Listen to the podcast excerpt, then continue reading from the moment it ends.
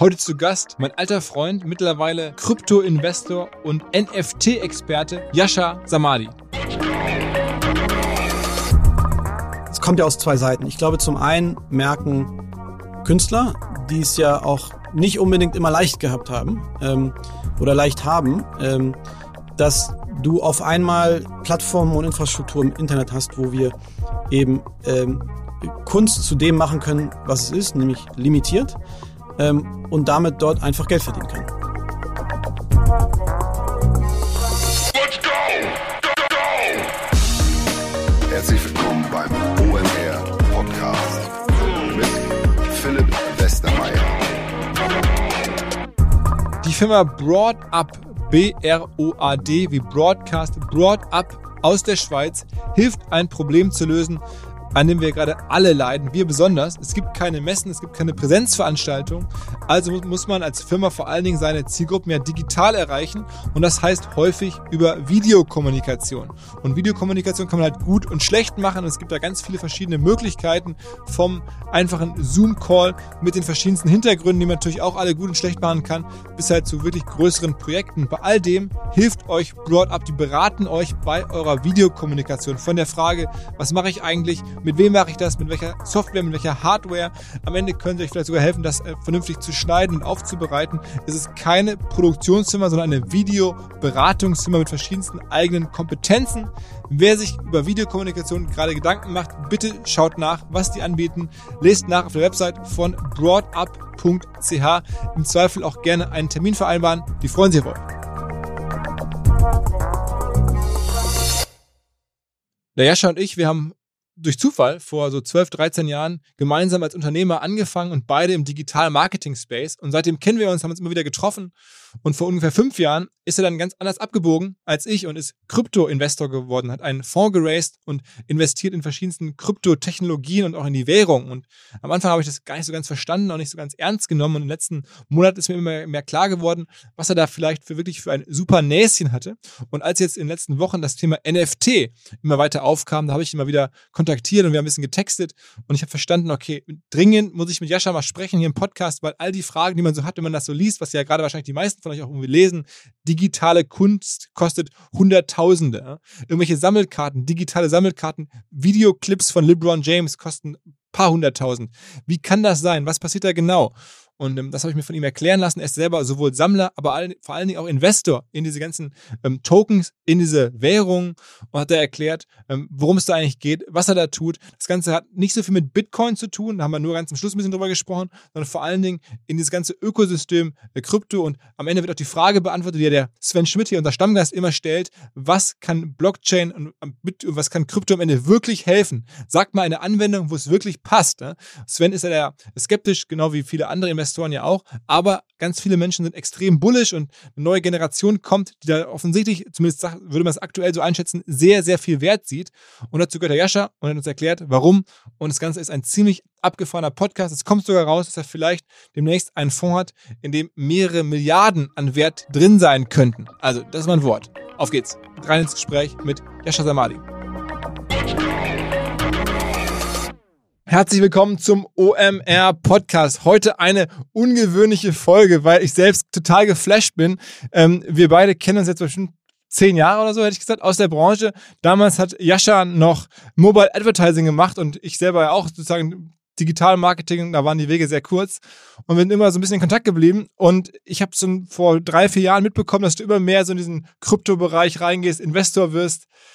Aber erst vor kurzem ist mir klar geworden, was ihr da gebaut habt und wie tief und auch wie krass ihr da unterwegs seid. Und das dachte ich, ist auf jeden Fall einen großen Krypto- und NFT-Podcast wert. Also herzlich willkommen, Yasha Samadi. Vielen Dank, Philipp. Freue mich sehr, dass ich hier sein kann. Äh, ja, also so ist es doch. Du hast angefangen als Unternehmer mit äh, Mobile Advertising, ne? Richtig, genau. Also das war 2009 damals mit dem Kiel Fischer, den du ja auch kennst, und dem Ante Juice. Ähm, haben im Grunde eine Company namens AppRop gegründet, also Frühzeiten Mobile äh, Geld von Neuhaus, äh, die damals noch sehr aktiv waren und T-Venture geraced. Ja, und im Grunde ganz früh so in dieses Mobile-Ökosystem rein und, und ähm, letztendlich am Fast Ende. Fast zu früh, oder? Sicherlich ein Tick zu früh, aber ich glaube, das gehört irgendwie immer dazu, dass du halt, wenn du weißt, dass da eine Welle kommt, ähm, im Zweifel halt ein Jahr oder zwei Jahre zu früh irgendwie anschwimmst. Und das war bei uns ein langer Weg, also wir haben echt lange gebraucht, bis wir profitabel waren. und haben dann ähm, am Ende einfach auch, weil der Mobile-Markt irgendwie, wir, weiß nicht, wir haben irgendwie so sechs Jahre lang irgendwie erzählt, heute 2009 wird das Jahr des Mobile, 2010 wird das Jahr des Mobile, 2011 wird das Jahr des Mobile. Und äh, naja, irgendwann kam es dann, wir haben dann 2014 die Firma an Opera verkauft, den Browser, ähm, mhm. die damals in den Mobile-Bereich stärker reingehen wollten, also auf der, auf der Vermarktungsseite.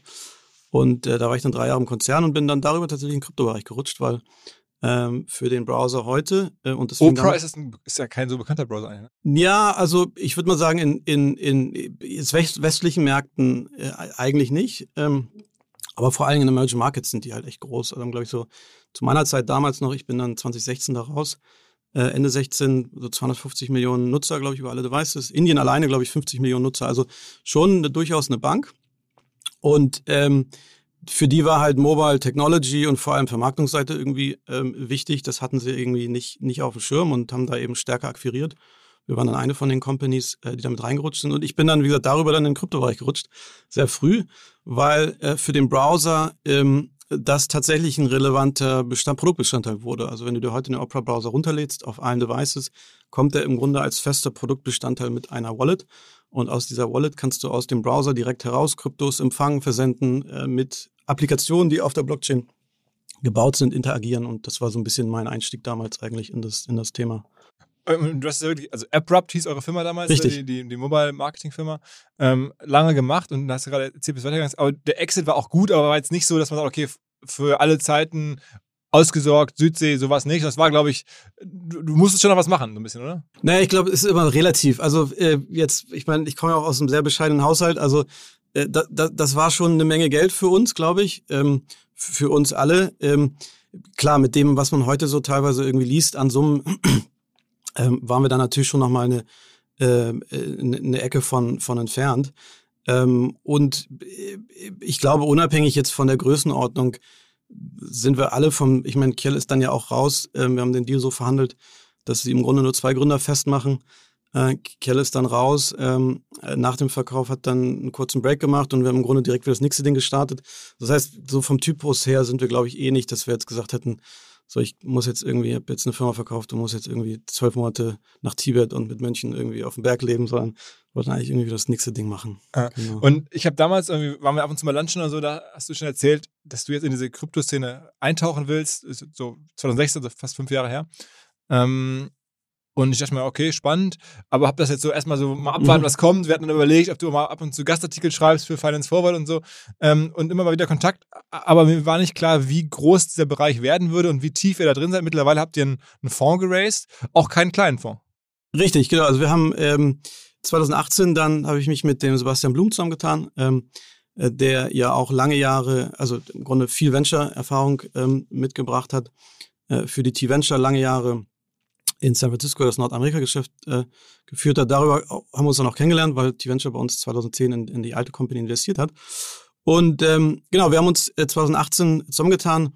Äh, unser, unser Head of Research Felix ist noch mit dazugekommen und haben im Grunde mitten im Bärmarkt, also wer sich erinnert, 2017 oder 16, 17 war ja im Grunde so der, äh, der, der, letzte Bull, Bull Cycle, könnte man sagen. Für, für, für Krypto. Für Krypto, genau, genau. Ähm, und dann ist natürlich Anfang 18 alles gecrashed und ähm, wir dachten uns dann nach dem Crash, gut, laufen wir mal los und versuchen Crypto Fund zu raisen. Ähm, das ist uns auch gelungen. Also wir haben jetzt, wie gesagt, investieren jetzt im Moment aus dem zweiten Fund, haben äh, über beide Funds hinweg so knapp 150 Millionen an der Management. Äh, das Portfolio im ersten Fund hat sich extrem gut entwickelt, weil wir gemerkt haben, äh, in diesem, es war eigentlich eine schöne Zeit, also in dieser, in diesen 2018, 19, 20, wo Mainstream-Media eigentlich kaum über Krypto berichtet hat. Irgendwie Bitcoin war wieder zurück bei drei, vier, fünf, so in dem Korridor, 1000 Dollar. Ähm, haben wir aber trotzdem unheimlich gute Gründerteams gesehen, die einfach diese sehr ruhige, produktive Zeit genutzt haben, um im Grunde äh, das zu machen, was sie sowieso machen wollten, völlig unabhängig davon, wo jetzt der Bitcoin-Preis gerade steht. Und ähm, das heißt, für ein Early-Stage-Geschäft, was wir ja im Grunde aus, aus Greenfield One machen, ähm, ähm, äh, wir sehen uns im Grunde als, als Early-Stage-Crypto-Fund, ähm, war das eine unfassbar gute Zeit, weil wir da echt in, in, in gute Gründer, gute Teams und auch äh, interessante Opportunities mit reingekommen sind in dieser, ja eigentlich in der Phase, wo der Markt im Grunde jetzt, was die Public Bewertung von Bitcoin und anderen Coins war im Grunde sehr, sehr, sehr stark auf dem Boden war. Sag mal, wer hat euch äh, das Geld gegeben? Also wer sind die sogenannten LPs in den Fonds? Genau, also im ersten Form muss man sich sagen, war irgendwie auch viel äh, unser eigenes Geld. Ähm, äh, und, und so, so fing es im Grunde eigentlich auch an, dass ich, ähm, als ich dann bei Opera raus war, ähm, äh, auch tatsächlich zusammen mit Kjell ähm, ähm, und, und dem Alex Friedrich, dem dritten bei Buyinglex im Bunde, angefangen habe, irgendwie so blind erstmal zu investieren. Und 2016 und 17 war das so in diesem ICO-Markt, da hat im Grunde jetzt ein Blinder mit einem Krückstock irgendwie äh, Geld verdient, weil halt alles nach oben gegangen ist. Und irgendwann haben wir gemerkt, so ja, hm, eigentlich ähm, äh, macht es, also wenn man das jetzt weitermacht, dann muss das irgendwie mit Vollfokus gemacht werden, weil so nebenher macht irgendwie keinen Spaß. Und oder Alternative, wir gucken uns irgendwo Funds an und ähm, um da ähm, letztendlich zu investieren und die machen das dann. Und ähm, damals dann relativ schnell gesehen, okay, in Deutschland und Europa eigentlich gab es keine professionalisierten äh, Funds ähm, in dem Bereich. In den USA war das anders. Da ging gerade Andreessen Horowitz mit dem 500 Millionen Crypto Venture Fund an den Start. Äh, Sequoia und Unisquare Ventures hatten alle Teams irgendwie ähm, äh, unterstützt und gebackt. Das heißt, das Ökosystem an wirklich professionalisierten äh, Early Stage Crypto Funds bildete sich damals und ähm, mit denen haben wir auch gesprochen, um zu gucken, ob das irgendwie was für uns wäre und haben uns dann tatsächlich entschieden, ähm, in der Zeit dann, als wie gesagt Sebastian dazu kam, das eigentlich selber zu machen in Europa. Und ähm, das heißt, im ersten Fund war das viel auch unser eigenes Geld, irgendwie Friends, Family, ähm, Leute, die wir irgendwie gut kennen, Angels, andere Unternehmer, ähm, zwei kleine Family Offices und im zweiten Fund äh, wurde das Ganze, ich sag mal, das Produkt, wenn du es als Produkt siehst, schon institutioneller. Da ist Bertelsmann äh, als großer Anker mit drin. Ähm, wir haben auch Family Offices wie hier aus Hamburg zum Beispiel, äh, Lennarts, großes Multifamily Office, äh, aus den USA, Familie Haas, ähm, also aus die, die Erben vom Lieber Strauß Gründer. Also ein bunter, bunter Top, viele auch äh, Leute aus dem Crypto-Space, die man so vielleicht gar nicht kennt. Ähm, äh, ähm, und ähm, genau, sind da jetzt, wie gesagt, seit 2018 unterwegs ähm, und investieren in der Regel äh, eine halbe bis zweieinhalb Millionen, also wirklich früh, ähm, so Pre-Seed, Seed, Serie A in, in äh, ja, wir sagen es eigentlich Crypto Networks und Applications. Also ihr investiert eigentlich gar nicht in Firmen selber, sondern eher in die Networks. Also du hast schon mal mir vorab im Gespräch erzählt, das ist eigentlich eher macht mehr so eine Art äh, Geldanlage in Währung oder in so Networks, aber nicht, dass ihr Anteile an Firmen kauft. Richtig. Also ähm, typischerweise ist das, was in was wir investieren, ähm, ist als muss man sich als eine Art Netzwerk vorstellen. Ähm, Bitcoin oder auch Ethereum, äh, dahinter steckt ja auch keine Firma mit einem klassischen Leadership-Team, ähm, wo ich jetzt Equity halte, dann sitze ich im Board und versuche dann irgendwie über mehrere Runden, Runden hinweg mein, mein, meine Ownership und meine Equity da irgendwie zu verteidigen. Ähm, sondern das sind dezentrale, mittlerweile in diesem Reifegrad dezentrale Netzwerke, die ähm, in der Regel und vor allem über die Community gesteuert und äh, gemanagt und maintained werden. Und architektonisch, deswegen spricht man auch von Netzwerken, ähm, muss man sich das so ein bisschen so vorstellen wie diese frühen äh, Peer-to-Peer ähm, File-Sharing-Netzwerke. Ja, das heißt, das sind ähm, es ist eine Vielzahl von äh, Servern und äh, Nodes, die sich im Grunde zu dem Netzwerk dazuschalten können und jederzeit auch wieder wegschalten können, die alle dasselbe Protokoll laufen. Ähm, und dieses Protokoll gibt im Grunde das Regelwerk für diese, für die, für die Plattform und für die Chain fest. Und die, die typischerweise, wie so ein Early Stage Investment in, in, in so ein Netzwerk dann, dann läuft, ist das schon in der Frühphase, das, ich sag mal, relativ ähnlich mit dem ist, was typischerweise ein VC machen würde. Das heißt, wir äh, treffen uns mit den Teams, wir versuchen eine Relationship aufzubauen mit den Gründern. Ähm, wir, wir, wir verbringen wirklich viel Zeit, ähm, äh, also pre-Covid auch natürlich irgendwie physisch mit den Teams, ähm, äh, investieren dann in Runden, die eigentlich gar nichts mehr mit dem, was wir vor vier Jahren mit ICOs mal gesehen haben, zu tun haben, sondern schon klassisch strukturierte Seed- und Serie A-Runden mit dem Unterschied, dass du in der Regel das Asset, das du dort eben dann zeichnest, ähm, kein Equity ist einer, einer Company, die irgendwann verkauft wird, sondern äh, ein Token. Und dieser Token repräsentiert einen Ownership Stake innerhalb dieses Netzwerkes, das dann irgendwann zwei Jahre später, ähm, ähm, ähm, wenn man jetzt mal das Ganze aus der Seed-Phase betrachtet, zwei Jahre später gelauncht wird. Und ähm, das ist im Grunde so die Struktur. Das wäre natürlich dann äh, dazwischen äh, einfach auch so ein bisschen, um uns abzusichern, in Hybridstrukturen manchmal arbeiten, weil die Gründer natürlich dann schon ähm, ich sag mal, in einer Entity sich irgendwie zusammentun, aus der heraus sie natürlich auch dann Gehälter zahlen und Mitarbeiter einstellen. Das heißt, da hängen wir teilweise auch mit drin in so einer Hybridstruktur, aber das Kernasset ist dann nachher eigentlich der Token an dem dann künftig zu, zu, zu, zu, zu launchenden sozusagen mhm. Netzwerk. Welche sind eure besten Tokens aktuell? Also was sind so die Hits im Portfolio? Also im Fund 1 ähm, mit, mit Abstand eigentlich so die beiden besten. Ähm, Glaube ich, haben wir so haben es geschafft, so den DeFi-Deal, also DeFi steht für Decentralized Finance, ähm, 2019, äh, 2020 zu machen. Da haben, waren wir im Grunde der, der First Check ähm, in der Pre-Seed-Runde, nämlich OneInch. OneInch ist ein ähm, DEX-Aggregator. DEX steht im Grunde für Decentralized Exchange, ähm, von denen es ganz, ganz viele gibt auf Ethereum. Das heißt, das sind im Grunde Smart Contract gesteuerte Exchanges, wo du und ich jetzt miteinander äh, traden können, also Tokens ähm, ohne dass dazwischen ein klassischer Marktplatz wie Coinbase oder Kraken steht. Das heißt, das sind Peer-to-Peer-Systeme, über die wir im Grunde handeln, äh, die mittlerweile echt viel, viel Volumen ähm, äh, machen. Und OneInch ist letztendlich ein Layer, der sich da drüber legt. Und ähnlich wie Google das, sage ich mal, in der äh, Frühphase vom Web ja relativ elegant gemacht hat, mir als Nutzer ähm, äh, im Grunde zu der Information, die ich suche, über alle Webseiten hinweg äh, verteilt, den besten Eintrag zu, zu rauszupicken macht OneInch das ähnlich mit Crypto Assets. Das heißt, ich gehe hin, habe ein sehr intuitives Interface und suche ein Asset und OneInch gibt mir aus vielen, vielen unterschiedlichen Supply-Quellen, also nämlich diesen dezentralen Exchanges, äh, das Asset zu dem günstigsten Preis mit dem mit der günstigsten Also ist auch eine Art Suchmaschine? Ist eine Art Suchmaschine für für für digitale Assets oder oder wie gesagt ein Dex Aggregator, das heißt aggregiert Trading Volumen und gibt dir dann über mehrere Exchanges hinweg den besten Aber es ist keine Firma. Ist in der, ist keine Firma, tatsächlich, genau. Also das ist in, ähm, die, in der Regel ist diese Evolution dieser Networks dann so, dass ähm, in den ersten zwei, drei Jahren, äh, nachdem wir investieren, also wirklich Frühphase, ist die Relationship, die wir haben, schon sehr äh, typisch VC geprägt, sehr eng mit dem Team. Ähm, aber irgendwann ist es dann tatsächlich so, dass das Team auch mit dem Launch dieses Netzwerks die Kontrolle abgibt. Also äh, wenn du dir heute anguckst, zum Beispiel, und Ethereum ist da das beste Beispiel, weil das aus meiner Sicht das reifeste äh, Beispiel ist, wurde ja mal gestartet von dem Vitalik Buterin, ganz, ganz früh. So, der ist aber heute kein CEO von Ethereum. Der ist, hat auch keine Kontrolle. Der hat auch keine, keine Handhabe, die ähm, über, über sozusagen über, äh, über Entscheidungen, die jetzt andere nicht treffen. Der hat sicherlich noch einen sehr, sehr hohen Einfluss in der Community. Aber die Entscheidungen werden da wirklich basisdemokratisch in der Community getroffen. Und das ist, glaube ich, so ein bisschen der, der, der Unterschied in dem mentalen Modell, dass es hier nicht darum geht, zentral, weil es ist im Grunde, kannst du ja Krypto auch als so ein bisschen als äh, Anti-Establishment zu dem verstehen, was im Grunde das Web heute geworden ist, nämlich ein Web, das sehr klar dominiert von zentralen Plattformen im Grunde ist und, und wenigen Plattformen. Ähm, und hier geht es wirklich darum, offene Systeme zu schaffen und die Systeme in die Hände derjenigen zu geben, die sie letztendlich nutzen. Und erzähl mal, sagen wir mal, so der Wertzuwachs, also als ihr da die ersten Tokens mhm. gekauft habt, äh, von, also kauft man dann Tokens von OneInch? Richtig, genau. Also du, du zeichnest in der Regel dann eben Pre-Launch-Token. Ähm, die, diese Verträge sind ganz normal aufgesetzt wie ein normaler Beteiligungsvertrag auch. Wie gesagt, aber geht man das zum Notar? Äh, nein, das nicht. und in, in vielen Fällen ähm, investierst du auch nicht in, in, ähm, in, in Fiat, also Euro oder Dollar, sondern ähm, OneInch hat auch gar kein Bankkonto.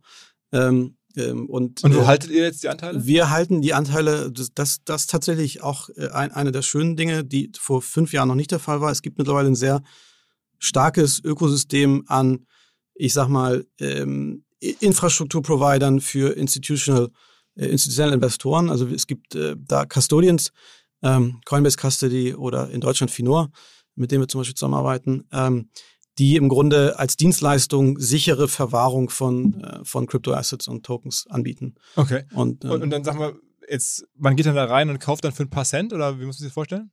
Genau, also die, die, das, im Grunde die Bewertung, das ist natürlich ganz unterschiedlich davon, wie weit ist das Team, haben die was vorher schon mal gemacht. Also es ist jetzt gar nicht so anders wie jetzt auch, wenn du irgendwie ein Early Stage Consumer Tech Startup triffst, die die nächste App bauen wollen. Ähm, ähm, oder irgendwie das nächste E-Scooter. Ähm, äh, Aber das heißt, ihr habt da jetzt irgendwie, was ist denn der Token heute wert? Heute ist der Token, äh, OneInch, glaube ich, tradet so im Moment bei 5 Dollar. 5 Dollar.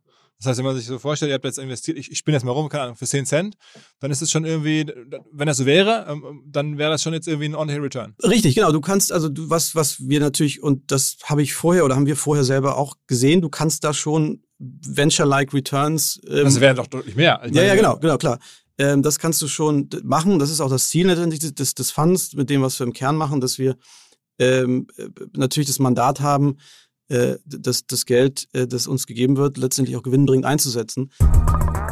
was jetzt kommt, macht mich extrem stolz und auch glücklich und erleichtert, weil Folgendes ist passiert. Wir haben doch im letzten Jahr, Anfang des Jahres, OMR Reviews gelauncht, unsere Software-Bewertungsplattform anstelle unserer Messe. Und die läuft jetzt wirklich gut und deswegen suchen wir hier weitere Hilfe. Da arbeiten schon so ungefähr 15, 16, 17 Leute, kommen da jede Woche ein paar mehr. Und jetzt möchte ich hier, oder meine Kollegen haben mich gebeten, hier diesen Podcast zu nutzen, um weitere Hilfe zu suchen. Und zwar suchen wir eine Sales Managerin oder einen Sales Manager, der uns helfen möchte, dieses Reviews-Angebot noch mehr im B2B-Bereich zu kommunizieren und vorzustellen. Bitte meldet euch bei meinem Kollegen Owe, schreibt eine Mail an onoveniemann.omr.com. Schaut mal bei uns nach, wir haben diese Stelle auch ausgeschrieben. Also es geht um OMR Reviews, unsere Plattform. Ähm, und da ist sehr, sehr viel Nachfrage und wir brauchen einfach Menschen, die uns dabei helfen, das zu bewältigen, sich darum zu kümmern, mit uns gemeinsam. Ähm, ich glaube, wir sind echt ein cooler Arbeitgeber. Ähm, wir stellen uns auch in solchen Krisenzeiten offensichtlich ein. wir schaffen da wirklich sehr, sehr relevante Leads und Neukunden heran für wirklich die Top-Firmen der Branche von Salesforce, Finch, Cleverreach, Hootsuite, Kanto, Yext, Atlassian, ganz, ganz viele Partner, ähm, die da aktuell schon äh, sozusagen als, als zahlende Kunden live sind.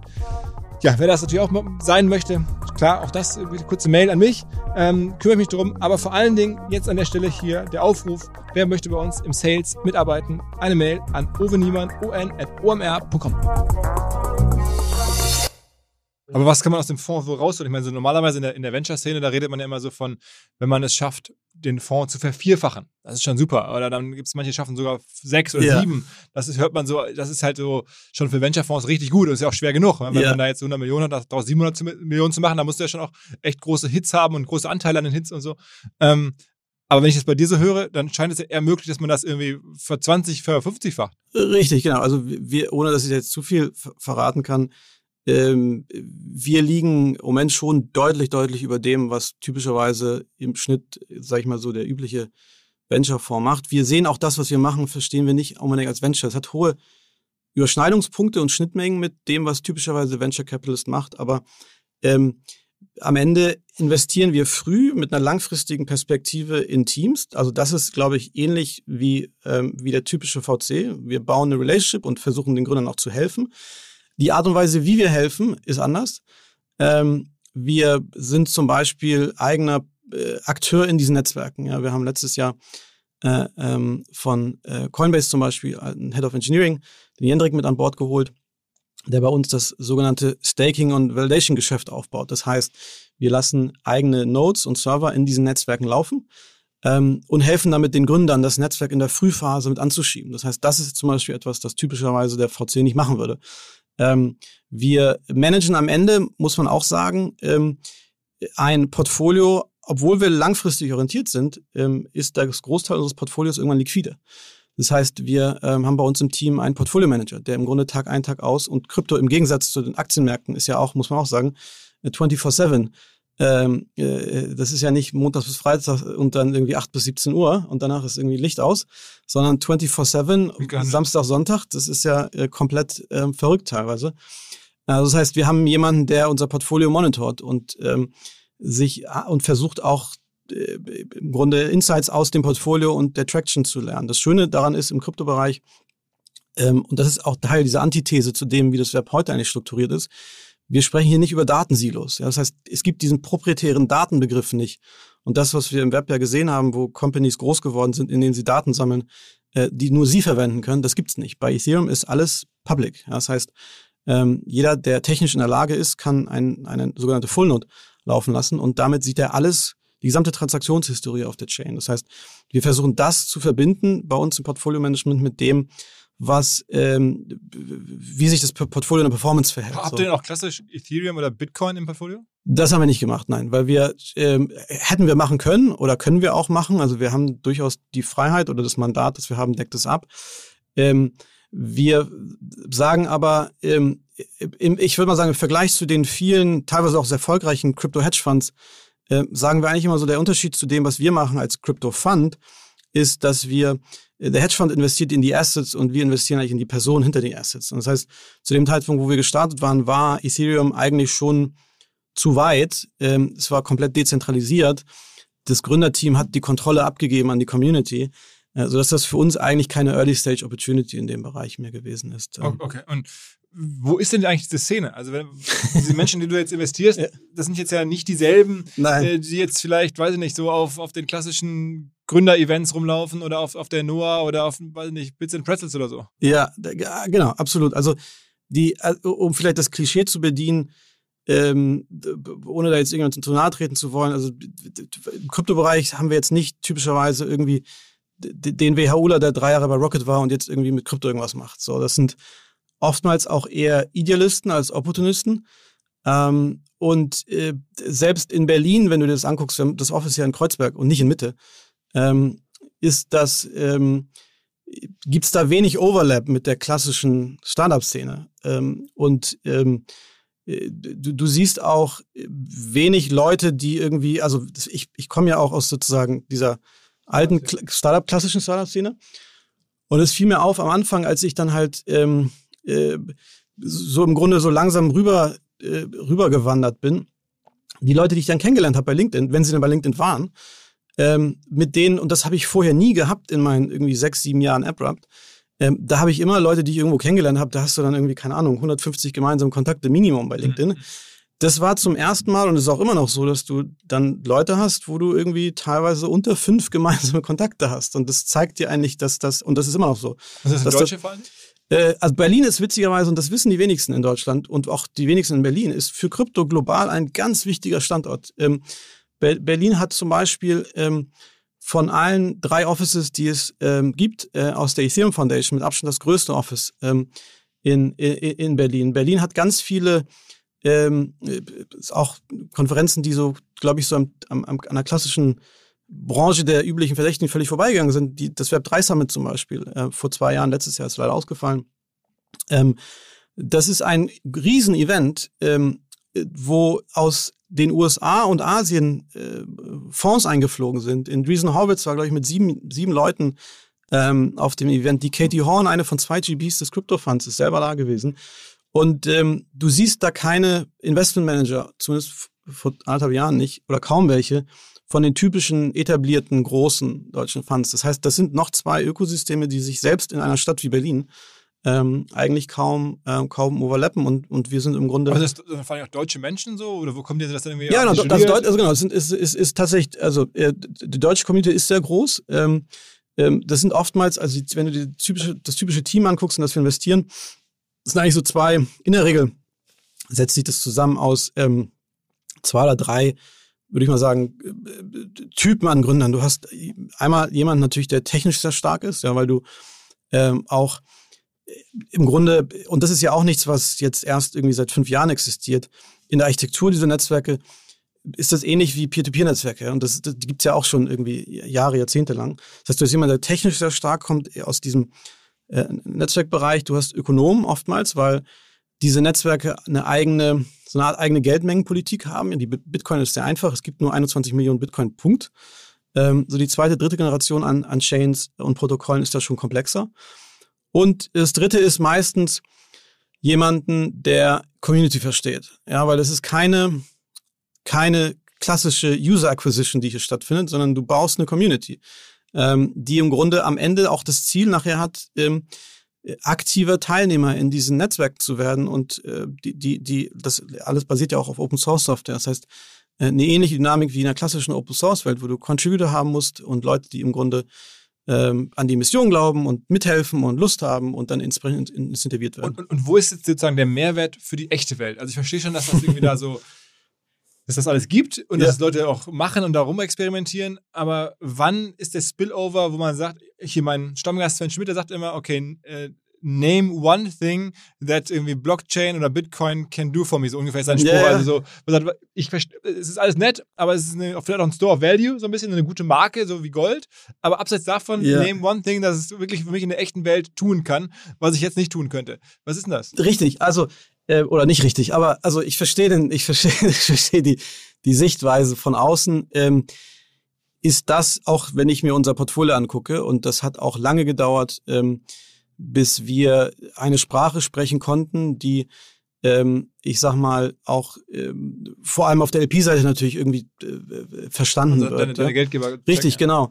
Ähm, wir, ähm, also zum einen in dieser, ich sag mal, in dem letzten Zyklus der letzten fünf Jahre ist viel auch jetzt das, was die amerikanischen Funds gemacht haben, Investmentaktivität eigentlich in die Infrastruktur gegangen. Das heißt, wie wir, ich, ich das einfachste Beispiel, wo wir dir das immer so ein bisschen erklärt haben, ist, wenn du jetzt zurückdenkst an die 2000er, da gab es Skype, ja, ähm, als Applikation. Ähm, und es gab aber das Voice-over-IP-Protokoll, ja. Und wir haben jetzt hier die Möglichkeit, in die Protokolle zu investieren, bevor wir in die Applikation investieren, also das, womit dann hoffentlich meine Mutter irgendwann interagiert. Ähm, und ob sie dann versteht, dass es auf einer Blockchain liegt oder nicht, ist dann eine andere Frage. Müssen wir aber eigentlich erstmal diese Infrastruktur schaffen. Das heißt, diese dezentralen Protokolle ist eigentlich das, ähm, ähm, äh, das, wo die meiste Aktivität reingegangen ist. Und das ist jetzt nicht das, was der, der typische durchschnittliche Internetnutzer äh, sieht. So, was wir jetzt sehen, die letzten zwei Jahre, ist eigentlich, dass auf diesem Narrativ, also die Art und Weise, wie wir eigentlich auf die, die, die Space gucken, ist, dass wir ähm, sehen, es geht ja im Grunde hier so ein bisschen um, man sagt ja auch Web 3 oder die dritte Generation oder Iteration des Webs nach Web 1 und Web 2. Ähm, ging es bisher im Internet ja darum, dass es ein Netzwerk äh, da war, das uns unheimlich äh, leicht gemacht hat, Informationen miteinander zu tauschen. Ja, wir schicken Nachrichten, Bilder, Standorte. Ich gehe zu ähm, zu irgendeinem Online-Shop und sage, ich möchte dieses Paar Schuhe in der Größe an die Adresse geschickt haben. Das sind ja alles Informationen, die ich share. Ähm, und mit Web 3 bildet sich jetzt im Grunde ein, auf Basis dieser neuartigen Protokolle ein Layer, der es uns ermöglicht, genauso Assets miteinander zu teilen. So, und was wir da gesehen haben jetzt in, auf der Ebene der Use Cases, ähm, ist zum ersten Mal ähm, vor allem in, im, im, im Finanzbereich, also sogenannten DeFi-Space, das war die letzten zwei Jahre oder immer noch eigentlich sehr, sehr aktiv, wo es eigentlich um, ich sag mal, ähm, darum geht, Assets auf die Chain zu bringen, handelbar zu machen, programmierbar zu machen ähm, und zu dezentralisieren. Also Use Cases, die da klar natürlich irgendwie aufgekommen sind. Erstmal äh, die Crypto Exchanges äh, ein Stück weit zu disrupten, also zentrale Handelsplätze auf die Chain zu bringen und den Handel mit Assets über dezentrale Exchanges abzubilden. Und das ist natürlich wesentlich effizienter und kostengünstiger und sicherer zu machen, weil das Ganze eben on-chain stattfindet. Ähm, das zweite äh, was, was stattgefunden haben, sind dezentrale Kredite, also sogenannte Money Markets, dass du im Grunde Kreditnehmer und Kreditgeber ähm, über ein Smart Contract verbindest und du brauchst den Marktplatz in der Mitte nicht mehr, äh, weil der Smart Contract äh, und, und die Software das regelt. So. Ich glaube, das, was wahrscheinlich am nächsten und am leichtesten verständlich ist äh, für den Durchschnittskonsumenten, ähm, auch wieder basierend auf demselben Narrativ, dass es hier dabei darum geht, Assets auf diesen neuen Layer zu, zu bringen, die ich aber halte, ja, und ähm, die mir gehören und die mir niemand wegnehmen kann. Und wenn ich mein, ähm, äh, meine Keys verliere oder mein, mein Hardware-Wallet verliere, dann ist es genauso, wie wenn ich eine Brieftasche verliere. Das heißt, diese Kontrolle kommt natürlich mit einer Verantwortung. Ähm, das, das auf dem Narrativ äh, ist das, was gerade so ja auch so ein bisschen durch die Presse geht, das ganze Thema NFTs, also Non-Fungible Tokens. Das heißt, wir bringen digitale Inhalte, äh, Media, Content, Bilder, Musik ähm, auf die Chain und schaffen damit eigentlich zum ersten Mal etwas, das aus meiner Sicht im Web natürlich völlig untergegangen ist, nämlich Ownership. Ja, wir, wir sind es gewohnt, irgendwie alles äh, zu streamen, äh, zu leihen, ähm, aber das Thema Ownership und damit eine Wertigkeit auch reinzukriegen, ist eigentlich völlig verloren gegangen. Und ähm, da sieht man jetzt zum ersten Mal, ähm, ist das schön zu sehen, dass auf dieser Applikationsebene Nutzergruppen in den Space kommen, ähm, die eigentlich vorher gar keine Interaktion mit Blockchain oder Krypto hatten. Aber ist, also, um das mal zu verstehen, NFT heißt ja Non-Fungible Tokens. Und diese Tokens, diese Non-Fungible Tokens, da gibt es verschiedene. Und einige davon, da haltet ihr welche davon, gehören euch.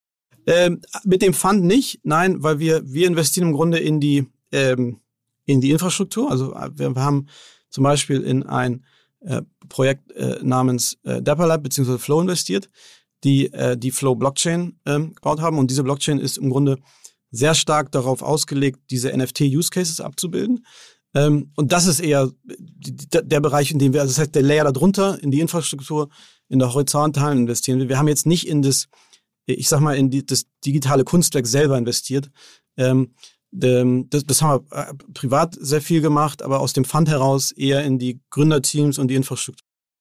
Okay, aber ähm, was ist, also das heißt, welcher ist denn von diesen NFTs nun der zentrale NFT gerade, wenn man das so sagen kann? Naja, das kannst du so, ähm, so ganz so kann man das, glaube ich, nicht sagen. Es gibt, glaube ich, äh, also non-fungible bedeutet ja, ähm, es ist nicht austauschbar. Das heißt, es sind im Grunde ähm, ein, einzigartig oder einmalige ähm, äh, Assets, die eben auf die Chain gebracht werden.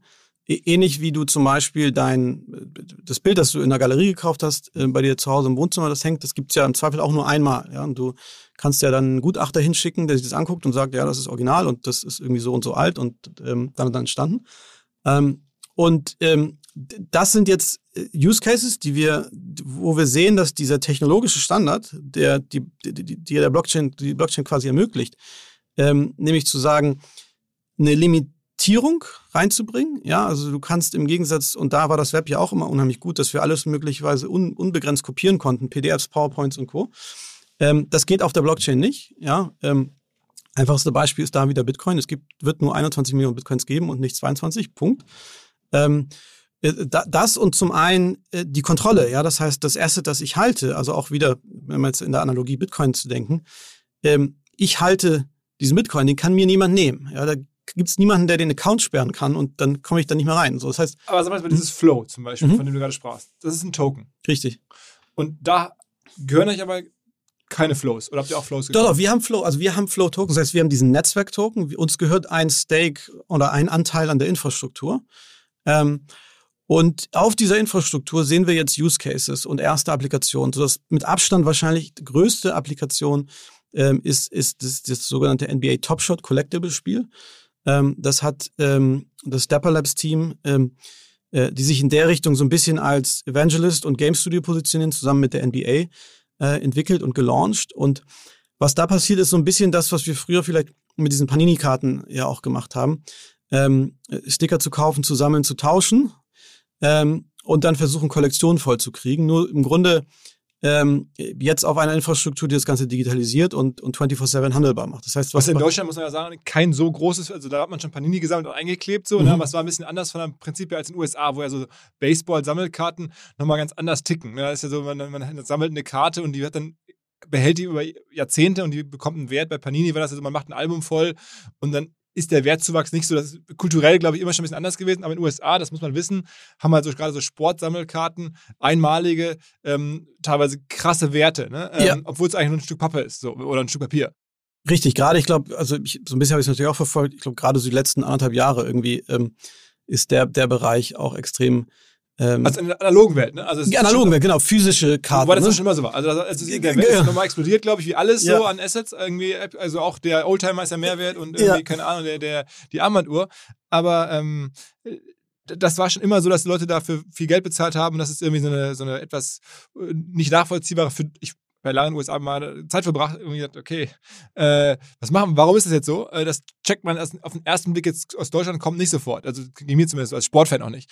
Ähm, aber da ist es halt so und deswegen hat jetzt die NBA, also die Basketballliga, entschieden, wir gehen da jetzt rein und wir machen jetzt sozusagen eine digitale Sammelkarte und da sind dann, ist dann keine Karte, das sind dann teilweise auch so Videoclips, äh, die man dann sammeln kann und ähm, Fotos von, von, von, Spielern, all sowas. Und ihr oder eure Technologie oder das System, äh, was ihr da habt, ähm, was ihr da habt, was ihr da was ihr investiert, das sorgt dann dafür, dass diese Elemente einmalig sind und auch besetzt, besitzt werden können. Richtig, genau. Also das ist im Grunde die, die, die Infrastruktur, auf der zum einen diese Assets ähm, liegen, ja, also die sichert im Grunde diese Assets ab ähm, die aber auch gleichzeitig die, die Handelbarkeit und die Transaktion ermöglicht. Das heißt, wenn, wenn, wenn ich jetzt, äh, keine Ahnung, wenn du jetzt irgendwie eine, eine 50.000 Dollar LeBron James Karte kaufen möchtest. Das kostet ja schon mittlerweile. Ne? Richtig, also absolut. Also wenn das, äh, die, die Summen, die da ähm, generiert wurden, also das Game ist jetzt im letzten Jahr gelauncht. Ähm, und Was heißt das Game? Ist ja so also die Applikation NBA Top Shot. Spiel ne? in dem Sinne. Es ist kein Spiel, genau, sondern eher dieser Collectible Marktplatz, ja, wenn ja, du das willst. Ähm, ähm, ist, ist im letzten Jahr gelauncht und kratzt jetzt gerade so den 300 Millionen ähm, Umsatz. Umsatz. oder Handelsvolumen, das dort eben generiert wurde. Und das, das Zweite ist, also das ist schon in sich verrückt. Mhm. Ne? Depper Labs sind sozusagen die, die das möglich gemacht mhm. haben, ist aber eine Tech-Firma eigentlich, Depper Labs. Ne? Mhm. Depper Labs ist genau, das ist im Grunde das, das Team, das die Flow Blockchain entwickelt hat ähm, und jetzt so ein bisschen in dieser Tran Transition-Phase quasi ist. Ähm, äh, wo sie natürlich jetzt versuchen und, und auch erreichen müssen, dass die Community auf der Infrastrukturebene auch groß genug wird, um so ein bisschen die Kontrolle abzugeben und sich dann gleichzeitig oben, und das machen die sehr geschickt ähm, und, und gelingt denen auch sehr gut, ähm, dann Richtung Markt und, und Partnern wie der NBA im Grunde als, ähm, als Art Gaming-Studio ähm, zu Wem zu gehört. Dapper Labs?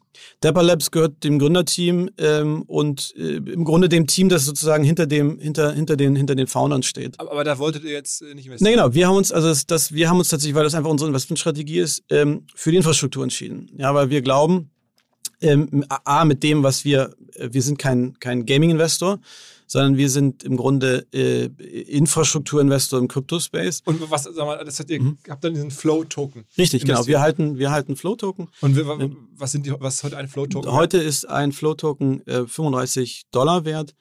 Ähm, das ents- entspricht, äh, wenn du jetzt so die fully diluted supply dieses Netzwerkes anguckst, ähm, entspricht es, glaube ich, im, äh, müsste ich jetzt lügen, aber so knapp äh, 25 Milliarden US-Dollar. Ähm, als, als Marktvolumen. als Marktvolumen ähm, äh, dieses, dieses, äh, dieser Plattform quasi. und ihr habt da investiert, als ein Token dann wahrscheinlich deutlich günstiger war. Ja, ja, klar, genau. Also das ist natürlich das, das ist natürlich das, das Ziel, beziehungsweise die, die, ähm, die Idee, dass wir halt früh in diesen Seed- und A-Runden reinkommen, ähm, äh, uns dort positionieren. Oftmals auch Aber muss man da reinkommen? Kann man nicht einfach auch da über einen Exchange sagen, ich kaufe jetzt Flow? kannst du machen mit, könntest du jetzt heute machen zu 35 Dollar. Ähm, aber vor zwei Jahren ging das natürlich nicht, weil da gab es Flow als Plattform noch nicht. Es gab den Token nicht, der wurde auf keinem Exchange gehandelt, sondern das ist im Grunde wie ein Pre-Launch Seed Investment, ähm, wo du in der Frühphase reingehst, ähnlich wie in, in jedem anderen Also das heißt, geht da bei euch davon aus, ihr habt das für, weiß ich nicht, ein paar Cent, 20, 30 Cent vielleicht oder irgendwie sowas gekauft. ja, also kann, kann ich jetzt nicht so im Detail was zu sagen, Aber aber, so, ja aber genau, also im Grunde Das ist ja gigantisch. Ich meine, der Hebel auf 35 ist ja irgendwie, kann ja jeder selbst ausrechnen, ist ja Faktor, weiß ich nicht, 40, 50, 60, noch mehr, 100, äh, die, die Wert, der Richtig. Wertgewinn. Du musst, eine Sache muss man natürlich auch sagen, ähm, äh, oftmals ist es natürlich so, und das ist dann die Kehrseite aus meiner Richtung zu Recht, ähm, als, als Seed- und A-Runden-Investor in diesen äh, äh, Projekten äh, hast du auch teilweise gewisse Lockups, die du dich, denen du dich unterwirfst. Ja? Das heißt, ähm, wir sind teilweise angehalten, ab dem Zeitpunkt des Investments ähm, zwei oder drei Jahre die, die, ähm, die Assets dann auch zu halten. Und ähm, das heißt, wir ähm, sind auch jetzt ohnehin nicht der Fund, der irgendwie täglich tradet, sondern das ist, ist Aber ihr könnt euren Fonds quasi heute, also nicht, jetzt sagst du ja gerade, aber rein theoretisch können wir den Fonds eines Tages von heute auf morgen liquidieren. Richtig, genau. Also du musst natürlich immer gucken, was ist dann, und, und das ist eben das, was wir bei uns im Portfolio-Management ja auch machen. Ähm, wa, was ist, ähm, äh, also ich glaube, die, äh, im Gegensatz zu dem, was typischerweise der VC macht, ist bei uns die ähm, De-Investment-Entscheidung mindestens genauso wichtig wie die Investmententscheidung. Die wird, wird uns auch nicht abgenommen. Also irgendwann zu verkaufen. zu verkaufen, genau. Und, und die Strategie zu entwickeln, wie wir wann verkaufen. wie, wie wertvoll kann der Flow noch werden? Also ich, ich aus meiner Sicht, ich meine, wenn man sich überlegt, es gibt jetzt eine zentrale Applikation der NBA, also die erste große Major Brand, die raufgegangen ist. Dieses System ist natürlich auch dafür, wie es ausgelegt ist, dafür äh, gemacht, dass es ganz, ganz viele solche Applikationen sind. Deswegen ist für uns das jetzt eigentlich erst ein Anfang dieser, dieser Journey mit Das heißt, Flow. man könnte da auch über 100. Äh, Absolut. Also das, davon, sind wir, davon sind wir fest überzeugt. Wir sehen Web 3 als im Grunde wirklich dritter großer Paradigmenwechsel im, im Web, der eine ganz, ganz große Transformationsphase ähm, mit sich bringt, wo wir neue, neuartige Plattformen sehen werden, die ganz anders sind als wo wo das. kann ich jetzt selber Flow? Also wenn ich jetzt sage, Mensch, was du da erzählt hast, das, das finde ich cool, da will ich auch dabei sein. Wo kann ich jetzt Flow kaufen? Flow kannst du, glaube ich, wenn ich mich nicht täusche, täusch, äh, wenn ich mich nicht irre, kannst du kaufen auf Kraken. Da, da sind die gehandelt, also auch ein relativ bekannter großer Crypto Exchange. Ähm, und ich glaube Huobi, noch. Ähm, so, das sind so die beiden. Bei, bei Exchanges. Coinbase nicht. Coinbase aktuell noch nicht. Das wird sicherlich noch kommen. Das ist immer so ein bisschen. Ähm, Bitcoin.de auch nicht. Glaube ich auch noch nicht. Ähm, ich meine, die sind äh, gelauncht tatsächlich auch erst, also der Token ist live gegangen erst vor einigen Wochen. Das heißt, ähm, das ist dann meistens so ein, so ein Prozess im Exchange-Listing, das dann einige Wochen oder Monate nach sich zieht, ähm, wo dann auch oftmals irgendwie sehr viel administrative Sachen irgendwie über den Tisch äh, gebracht werden müssen, ähm, um dann möglichst viele Exchanges mit anzudocken. Okay, jetzt haben wir, also du hast ja die Frage, die es ja eigentlich ginge, was ist sozusagen Name One Case oder Name One äh, Solution, das dir jetzt Krypto mir liefert? Das wäre jetzt eine. Also man kann Sammelkarten sozusagen jetzt äh, in der, äh, aus der aus der analogen Welt, wo man die Pappe gesammelt hat, am Ende jetzt in die digitale Welt über, übertragen. Man sammelt dann irgendwie am Ende Tokens, die was können und, und deswegen einmalig sind.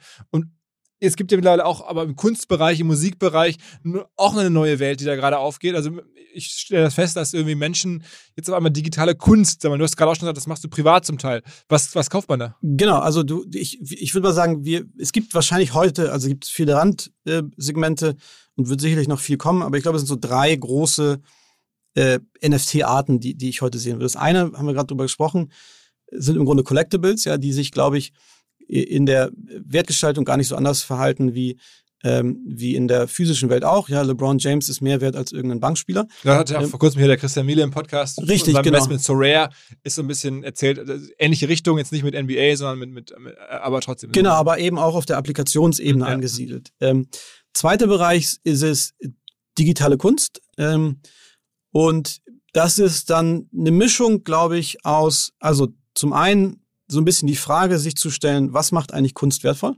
Ähm, also im, im, physischen, in der analogen Welt, ja.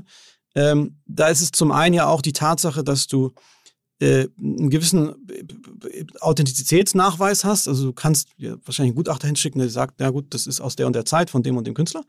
Ähm, und du hast dieses Element der Scarcity, also der Limitierung, dass du sagst, okay, dieses Werk gibt es vielleicht nur einmal oder zweimal. Ja, und das sind ja auch dann oftmals ich sag mal, die, die Grundlage dafür, dass wir überhaupt über, über, über äh, Kunst dann auch sprechen können. Und beides lässt sich auf der Blockchain natürlich ideal ab, äh, ähm, ähm, abbilden. Ja? Zum einen die Limitierung, zu wissen, dieses Asset gibt's nur einmal oder zehnmal oder zwanzigmal.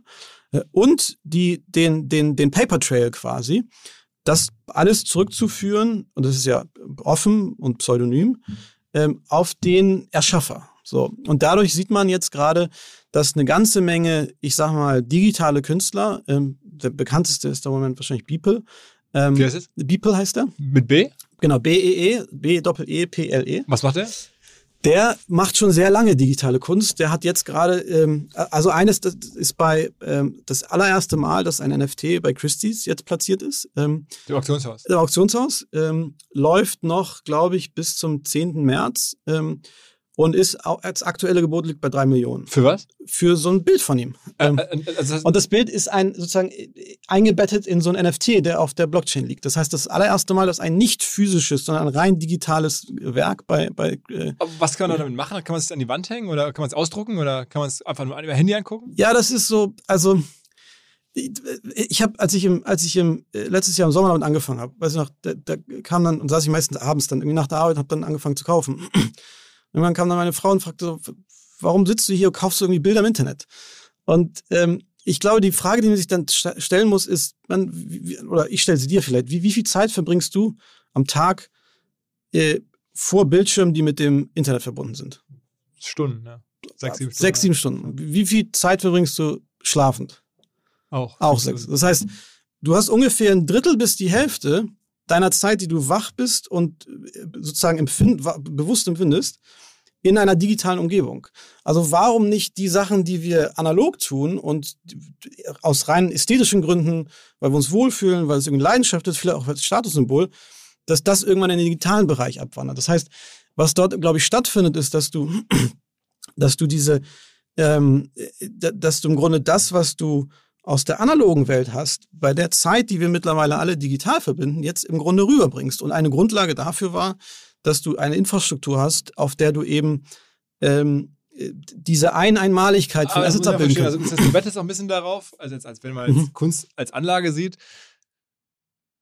dass, dass ich dann irgendwann sage, ich möchte jetzt irgendwelche tollen digitalen Bilder auf meinem Handy haben, dann kann auch nur ich die haben. Dann kann die kein anderer haben. Richtig, genau. Dann aber ich, da könnte jemand anderes könnte rein natürlich einfach einen Screenshot machen. Ja, aber du kannst ja auch ins Louvre laufen und ein Foto von der Mona Lisa machen. Und es ist, ist ja auch nichts wert. Mhm.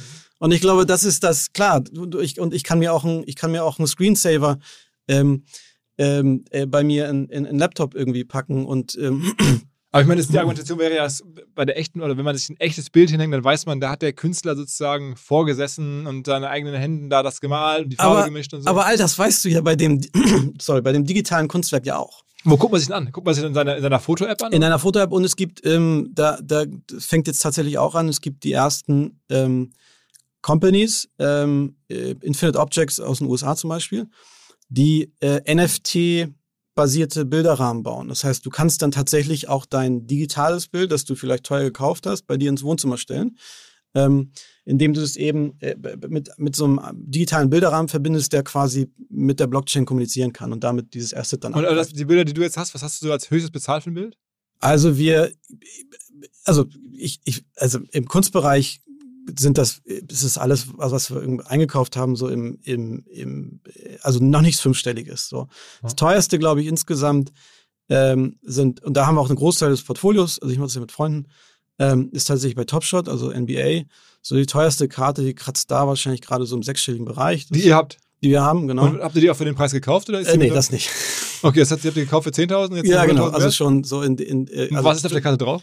Äh, das ist eine, ähm, das ist eine äh, Ja Morant. Ähm, also so Jim Morant, das ist ja der Genau, genau. So, so eine Legendary. Also da gibt es ja dann unterschiedliche äh, Serien auch. Ähm, wir haben auch ganz viel LeBron. Äh, ganz viel ähm, wie der Zion Williamson, mhm. ähm, Luka Doncic, solche Sachen halt auch Aber, irgendwie.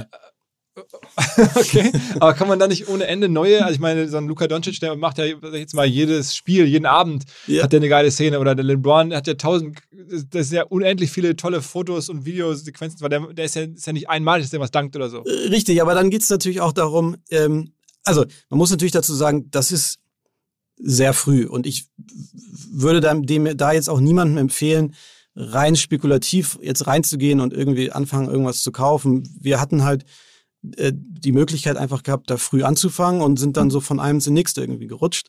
Ähm, und haben dann irgendwann gemerkt, dass die Sachen wirklich an Wert nehmen und dadurch, dass wer kauft halt, die denn? Also äh, kennst du die Menschen? Ja, ne, nein, kennen natürlich nicht, aber ähm, du siehst schon, dass ich glaube, was gerade passiert, vor allem bei Topshot, ähm, weil das ja auch ein Produkt ist, das sehr US-lastig ist, dass diese typische äh, oder nicht die typische, aber so diese Sportkarten-Sammler-Community, und das sind ja schon mehrere hunderttausend Leute äh, weltweit, die das machen, die kommen gerade in den Space. Und für die ist das, was sie da vorfinden, natürlich so ein bisschen wie äh, Sportkarten auf Steroids ungefähr, weil das ist 24-7 offen ähm, alles datengetrieben. Ja, also du hast auch die ersten, was wir auch sehen, sind tatsächlich auch die ersten Arbitrage-Bots, ja, die, ähm, die, äh, die auf diesen Marktplätzen unterwegs sind. Jetzt nicht nur bei, also nicht bei Topshot, aber vor allem bei. Wie heißt, der, wie heißt ein Marktplatz, wo ich mal nachgucken kann, was das Karten sind? Ähm, also kannst, also NBA Topshot kannst du hingehen mhm. und angucken. Ähm, und dann gibt's so im Ethereum-Kosmos, wo vor allem viel Kunst, also weniger Collectibles und Kunst stattfindet. Ähm,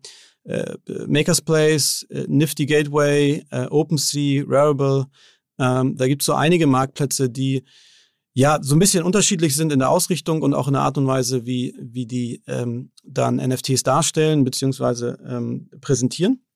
Aber das sind so die, die gängigen Marktplätze eigentlich. Und dann gibt's meistens ähm, gibt's dann wöchentlich oder täglich dann einen sogenannten Drop. Also wird dann von einem Künstler, der wird gefeatured und das wird dann sozusagen released an einem bestimmten äh, Tag zu einem bestimmten Zeitpunkt. Und was du, das war jetzt vor einem halben Jahr, letztes Jahr tatsächlich noch nicht so der Fall, was du jetzt halt schon vermehrt siehst, dass gerade bei, bei bekannten Künstlern, die vielleicht auf, auf YouTube oder, oder Instagram irgendwie viel, viel Audience haben, ähm, das sind natürlich dann heiß begehrte Stücke, wo du dann. Äh, was für eine Kunst ist meistens Malerei? Oder? Malerei, aber auch animierte Bilder ganz viel, ähm, Bilder mit Musik hinterlegt. Ähm, es gibt einen sehr, sehr coolen, äh, eine sehr coole Plattform Async Art, die machen im Grunde Layered Kunst, also wo du wie, ähm, wie, wie, wie schreibt ihr das? Äh, Async, also A-S-Y-N-C, Punkt Art.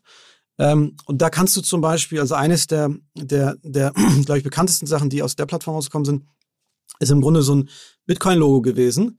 Ähm, also als Animation, als Bild in, über einen NFT, wo sich ähm, das, äh, das die Farbe dieses Bildes und im Hintergrund verändert hat mit dem Preisverlauf von Bitcoin, also wenn es dann nach hoch gegangen ist. Und da, da muss man halt, also ich glaube, wenn ich eine Sache gelernt habe, irgendwie in den letzten 15 äh, Jahren im Netz, ist, dass ich aus meinem eigenen Nutzerverhalten nicht auf das schließen sollte von anderen. Ja, also wenn du mich vor zehn Jahren gefragt hättest, ob ich glaube, dass Menschen irgendwann vor dem Rechner sitzen und anderen Leuten dabei zuschauen, wie sie Computerspiele spielen, ich gesagt, nein, aber heute ist das eine Riesenindustrie. So. Ja. Und ich glaube, das wird, sowas wird halt oftmals belächelt, aber da gibt's Leute, die haben da Bock drauf und die finden das gut und denen ist das auch was wert und die kaufen das. Und ähm, und, und auch gibt es ja Musik mittlerweile, so richtig, also Musiker? Die ja, ja, Mu Musik gibt es auch. Also aber ich meine, rein theoretisch müsste man ja sagen, also spätestens bei Musikern, es ist ja, also eigentlich müsste doch der klassische normale Musiker, also Taylor Swift oder wer mhm. auch immer, müsste ja dann sagen, okay, ich mache das jetzt da. Also warum sollte es da jetzt neue Musik geben? Neue Musik vielleicht nicht, aber man muss natürlich sagen, das sind auch dann Early Adopter. Ne? Das ist jetzt nicht der, noch nicht der Mainstream, glaube ich. Und ähm, äh, also es gab tatsächlich ähm, jetzt äh, letzte oder also irgendwie äh, Ende Februar, glaube ich, war das von ähm, Three Lau heißt er. Ein Künstler, ein Musiker, der sein Album ähm, in mehreren Editionen und äh, äh, Limitierungen sozusagen gelauncht hat. Ähm, äh, also sozusagen Musik embedded in den NFT. Ähm, und ähm, ich glaube insgesamt 11 Millionen Dollar ähm, äh, dafür für generiert. die hat. So. Elemente, für die einzelnen- Ja, für und die das- einzelnen Soundbites. Für die einzelnen Soundband. Genau. Und das Spannende eigentlich aus meiner Sicht ist jetzt, jetzt kann man sagen, okay, ist alles so ein bisschen in so einer kleinen eigenen Bubble und alles spekulativ aufgeblasen. Aber das Spannende sind eigentlich die technologischen Sachen, die du dann nachher damit machen kannst für den Künstler. Also das heißt, das sind ja Assets, die in Software geprägt sind sozusagen. Das heißt, das sind programmierbare Assets. Du kannst also auch eine Art Royalty-Struktur einführen. Was du jetzt in den Anfängen siehst, dass viele Künstler, ob Musiker oder, oder Bildkünstler, in den NFT, ähm, da gibt es auch einen, einen neuen Standard, äh, im Grunde bei Secondary Sales nochmal wieder 5% mit verlieren. Das heißt, das hat für den Künstler auch eine langfristige, ganz, ganz langfristige ähm, äh, Finanzierungsmöglichkeit, die das mit sich bringt. Ja, das heißt, wenn ich dir dann das Bild weiterverkaufe und du verkaufst es weiter, dann, dann hat der Künstler jedes Mal daran einen kleinen Share. Und ich glaube, das ähm, führt dazu, ähm, aus meiner Sicht langfristig, dass wir im Netz wieder lernen werden, dass Ownership etwas bedeutet und dass das etwas wert ist. Und das nicht einfach nur irgendwas ist, dass ich mir jetzt günstig streame. Und gibt es noch andere? Also jetzt haben wir gerade über, über Sammelkarten, äh, Kunst oder Musik ist ja auch Kunst.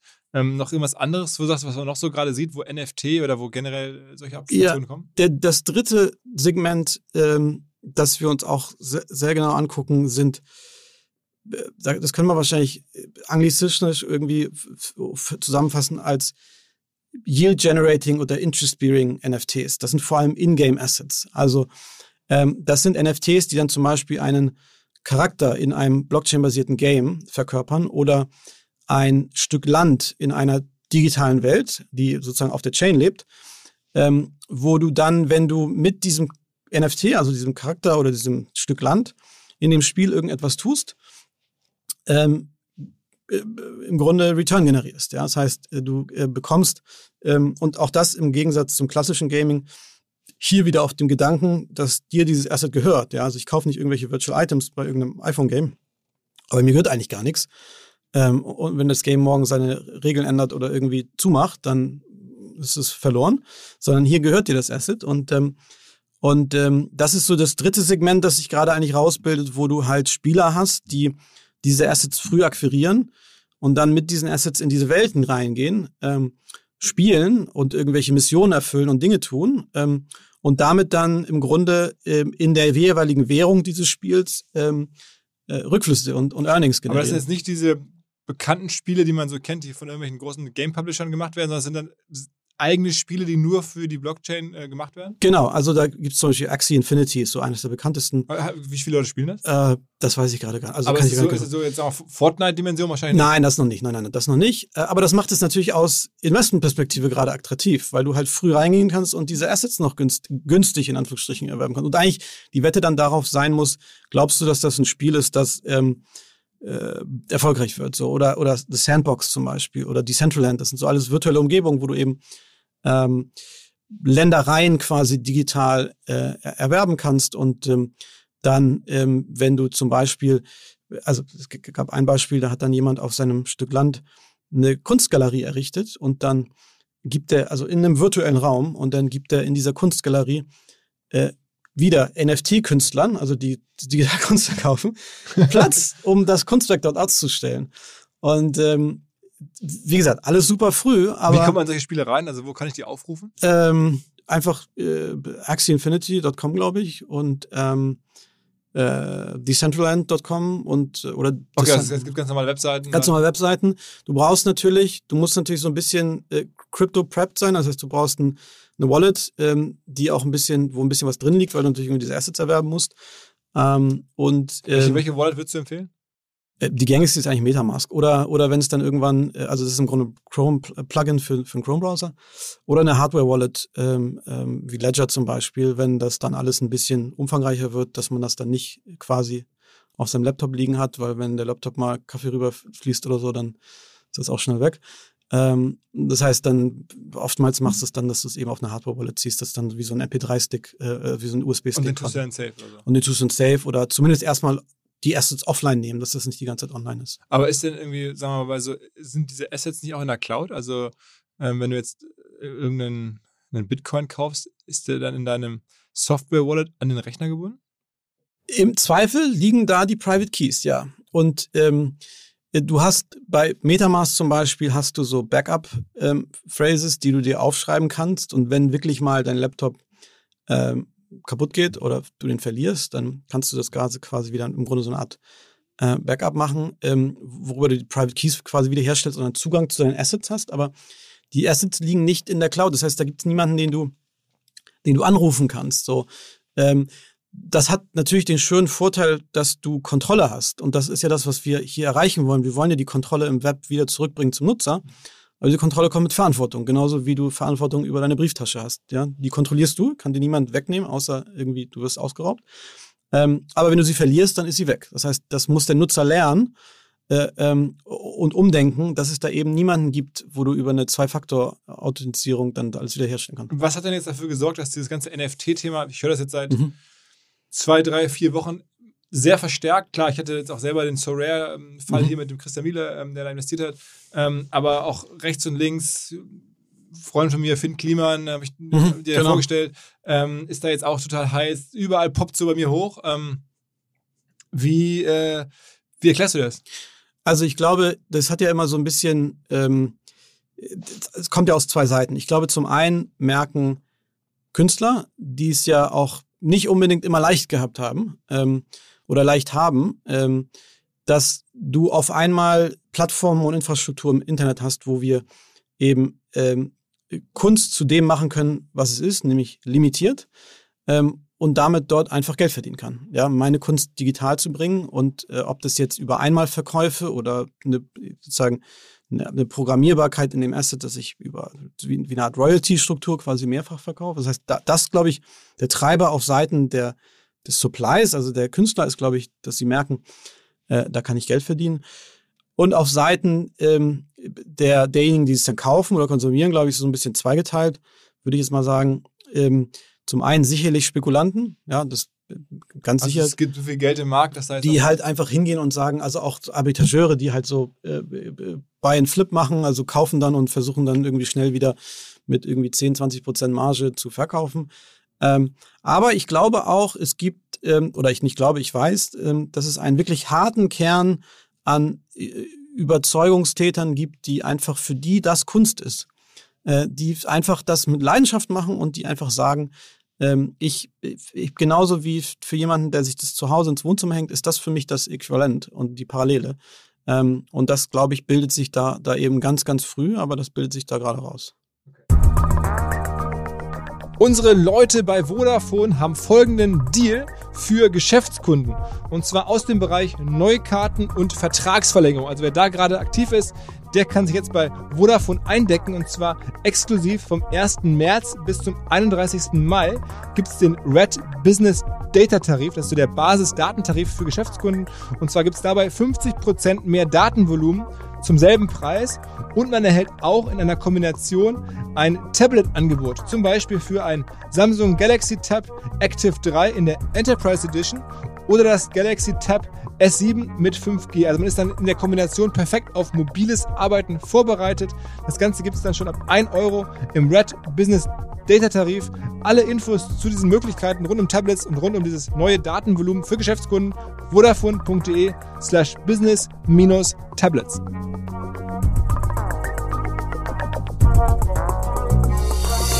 Also das heißt, eure beiden Top-Winner, ähm, also kann man ganz am Anfang mal, ist dann sozusagen einmal ähm, jetzt die, diese, ähm, diese, sagen wir nochmal schnell den Namen von der, äh, von der F Flow? Ja, Flow? Einmal Flow, genau, einmal Flow und, und One Inch. Also wir haben natürlich noch ganz viel. Ganz, One Inch heißt das. Genau, One Inch, genau. Das sind sozusagen die beiden das sind Tokens. Wa wahrscheinlich die beiden, die beiden Investments, die so im Moment mit Abstand am, am, am besten nachstehen. Wir haben natürlich ganz viel andere Sachen gemacht, die auch super spannend sind. Ähm, wir haben zum Beispiel in, in, in Sovereign investiert, äh, Anfang des Jahres, äh, Ende des letzten Jahres. Wie heißt das? Sovereign. Sovereign. Ähm, das ist im Grunde ein Bitcoin-natives äh, äh Bitcoin-native DeFi-Plattform. Das heißt, du kannst dezentral mit deinem Bitcoin, was vorher eigentlich nicht möglich war, ähm, ähm, uns technologisch sehr spannend gelöst, ähm, im Grunde äh, Traden und äh, auch Lending und Margin Trading, also mit Leverage Trading, ähm, also klassischer DeFi-Use Case.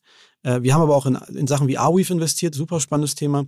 Dezentrales Storage, ja, also äh, Analogie im Grunde, äh, so ein bisschen das Thema Dropbox zu dezentralisieren, dass sie unter der Arbeitshypothese arbeiten, dass jeder zu Hause ja noch freien Speicher auf seinem Rechner hat. Also warum das nicht in ein Netzwerk geben und dann ein bisschen Geld damit verdienen? Und gleichzeitig sozusagen dadurch ein robusteres, sicheres und wesentlich günstigeres. Und das ist auch alles Blockchain-basiert. Das ist auf der Blockchain, genau, also ähm, Blockchain-basiert. Ähm, und, ähm, und ist das auch ein Token? Das ist auch ein Token, genau, der, der Arweave-Token, der hat sich auch extrem stark entwickelt die letzten zwei Jahre. Was kostet ähm, da jetzt ein Token aktuell? Der liegt jetzt immer bei 15 Dollar, glaube ich. 15 Dollar. Und auch da wieder ihr wahrscheinlich reingegangen bei ein paar Cent. Ja, also sehr, wesentlich günstiger als das, wo er jetzt ist, genau. Also. Aber sag mal, ist es dann so, dass ihr mit dem Fonds, äh, dass mhm. ihr dann wirklich so, so ein 20x schaffen könnt oder sowas? Also 20-fachen Return? Wenn der Markt wieder crasht, dann landen wir sicherlich bei 20x, ja. Wenn der Markt wieder crasht. Krass. Aber das heißt, es ist auch möglich, dass ihr wenn du hast gerade gesagt, ihr habt da irgendwie 150 Millionen an der Management oder 120 Millionen, ne? Ähm, also, also ich meine, das ist ja verrückt. Wenn er sagt, irgendwie, ihr macht da jetzt mal 10, dann wäre das schon irgendwie äh, über eine Milliarde, die da rauskommt. Und könnt ihr da mehrere Milliarden rausholen? Also, wie gesagt, das ist eigentlich ein Teil, wo wir nicht, also da sprechen wir nicht wirklich gerne drüber, weil das einfach, ähm, äh, also anders gesagt, wir glauben sehr stark daran, dass das, was hier passiert, äh, ob wir da jetzt am Ende mehrere Milliarden raus, rausholen aus dem Fund oder nicht, sondern ich glaube, das, was hier passiert, ist einfach ein Ökosystem. Aber es ist rein, das ist überhaupt rein theoretisch möglich, ist das komplett Ja klar, und es hat es gegeben. Also ich meine, es gab auch Funds, die eine, ein Zyklus vor uns gestartet sind in den USA, also die sozusagen die 16er, 17er Welle natürlich mitgemacht haben die da ähnlich, äh, ähnlich verrückte Returns gemacht haben. Ich glaube, was man im Kryptobereich nicht vergessen darf, das ist sehr getrieben von Zyklen in so zwei, drei Jahresiterationen. Und ähm, Timing ist unheimlich wichtig und ähm, genauso wie jetzt irgendwie alles nach oben geht, kann es natürlich auch relativ schnell wieder nach unten gehen. Ähm, und ich glaube, die Frage ist so ein bisschen immer, ähm, wie, wie sichert man sich dagegen ab und, und wo kommst du dann vielleicht rechtzeitig raus, um dann aber es ist ja trotzdem komplett verrückt. Also ich meine, das, wenn man überlegt, wie wir früher im Mobile Advertising oder mit unseren ne, damals Ad-Tech-Companies versucht haben, irgendwie, weiß ich nicht, ein paar Millionen Firmenwert zu erzeugen. ähm, und jetzt äh, schaffst du das, also das, das ist doch verrückt. Ja, aber ich meine, wie gesagt, das sind ja, also aus, aus unserer Sicht sind das transformationale Plattformen, die hier entstehen. Ja, das ist im Grunde das sind neue Marketplätze, die, die neue Sachen ermöglichen in einer Art und Weise. Also hier geht es nicht darum, ne, im Gegensatz, wenn du jetzt irgendwie im Attack-Bereich investierst, wo du dann äh, irgendwie so die, die letzten 0,5 Prozent ähm, Yield dann nochmal rausquetscht und das ist dann sozusagen deine Investment-These, sondern hier geht es wirklich um radikale Innovation und Dinge, und da werden ganz viele Dinge scheitern, weil das einfach in der Natur der Sache liegt. Aber es geht eben um, um Dinge, die radikal innovativ sind und die so in der Form, also das, was Arweave macht auf der Storage-Seite, hat vorher noch niemand gemacht. Ähm, wer, wer, ist, wer hat das erfunden? Wo kommt der Typ her? Ähm, das ist tatsächlich ein Team, das in Berlin auch sitzt ähm, und ähm, äh, zwischen Berlin und New York. Und das war eines der ersten ersten Investments, ähm, und bin ich mir sicher, dass das an vielen auch vorbeigegangen ist, eines der ersten Krypto-Investments von Andreessen Horowitz und Unit Square Ventures in, und Berlin. da wart ihr dann auch mit dabei? Genau, genau. Wir sind dann auch, wir waren in, auch in derselben Runde oder davor? Oder wir waren davor. Ihr wart genau, davor? Genau. Also, das ist ja, ich meine, das ist alles so, der normale Venture Capitalist, der jetzt vielleicht hier zuhört, der denkt sich, what the fuck? Ja, das ist ja so der, der totale, der, der, der Traum eines jeden Venture Capitalist irgendwie sowas mal locker wegdroppen zu können. Ja, wir waren davor im Andreessen Horowitz und so. Das ist, ist jetzt ja nicht normal. Das ja, so das ist so aber tatsächlich ein paar Mal passiert. Also ähm, wir haben bei zum Beispiel NIR, ähm, das ist ein anderes Blockchain-Protokoll, auch die Seed-Runde gemacht und da kam dann Andreessen und hat äh, die, eine große A-Runde gemacht. Kennt, kennt ihr die Andreessen-Leute mit Ja, klar, doch. Und die sagen auch, okay, die Typen da von Greenfield aus Hamburg oder aus Berlin, die haben es drauf. Ja gut, ich glaube, dass was, was natürlich ähm, uns tatsächlich zugute gekommen ist, fairerweise ist, ähm, wir sind in diesen, im Großteil dieser Runden sind wir oftmals der einzige deutsche, teilweise sogar der einzige europäische Investor. Das heißt, ähm, obwohl es deutsche Teams sind. Obwohl es deutsche Teams sind. Ich meine, ein anderes Beispiel, das haben wir jetzt tatsächlich nicht investiert gehabt, ähm, leider, ist, ähm, weiß nicht, ob du schon mal von Polkadot was gehört hast. Ja. Genau, so die. Ist auch, die, ist aber ist das auch eine, auch, eine, auch eine Währung, ne? Äh, genau, ist auch eine dezentrale, ist im Grunde eine, eine, eine auch, auch äh, ja, du kannst im Grunde auf Polkadot auch äh, wieder ähnlich wie bei, bei Flow oder bei Nier oder bei Ethereum auch wieder oben drauf Use Cases draufsetzen. Ähm, und auch das ist ähm, ein Thema, die haben vor, ich glaube, zwei oder drei Jahren auf, also waren da schon ein Unicorn, haben auf einer Milliardenbewertung geraced, ähm, sind jetzt, glaube ich, mit 35 Milliarden, also wie gesagt, fully diluted äh, Netzwerk oder Market Cap ähm, bewertet. Und da ist kein einziger äh, Dollar, den die eingesammelt haben, aus Berlin gekommen, obwohl das ein Berliner Projekt ist. Ein Team sitzt in Berlin. Ähm, das sind deutsche Typen, die diese ja, ist eigentlich, also der Gavin Woods ist eigentlich ein Engländer, ähm, der ähm, auch früh äh, einer der Gründer mit bei Ethereum dabei war, dann da raus und dann Polkadot gemacht hat. Aber ein Großteil des Teams ist natürlich, wie gesagt, aus Berlin und ist. Und da habt ist, ihr auch dann früh. Wir sind da nicht drin. Nee, nee, wir sind da, das war vor unserer Zeit. Ähm, wie gesagt, wir haben 2018 ja ähm, den ersten Fund gestartet. Ähm, und dann 2019 eigentlich erst aktiv. Das haben wir leider gerade verpasst. Aber das zum Beispiel ist ein Beispiel, was auch komplett an der an der deutschen, ähm, deutschen VC-Szene dann leider vorbeigegangen ist. Auch an der, an der Medienszene. richtig, meine, genau. Also richtig. Jetzt die Kollegen Gründerszene oder weiß nicht, deutsche Startups, was immer so, oder Business Insider, wer immer da jetzt die Szene beobachtet, Manager-Magazin, das ist also eigentlich alle, das ist ja, wir reden jetzt über Milliarden, die da verschoben werden. Ja, und ich glaube aber auch, die, die, ähm, man darf natürlich nicht vergessen, dass das halt einfach wirklich, also das, was so etwas wie Polkadot oder Nier baut, adressiert jetzt in der ersten, im ersten Schritt auch einfach anderen, an eine andere Audience. Ne? Also es ist einfach, ähm, das ist sehr entwicklerlastig, ja, die gehen auf Entwickler zu und wollen, dass Entwickler eben kommen und tolle Applikationen bauen. Und da in, in der, in der nächsten Iteration geht es eigentlich erst darum, sozusagen Face zum, zum Konsumenten sozusagen aufzubauen. Und habt ihr jetzt überlegt, ich meine, ihr habt bei dem Fonds ja ein paar Sachen, die ihr wahrscheinlich wegverkaufen könntet, wir handeln könnt.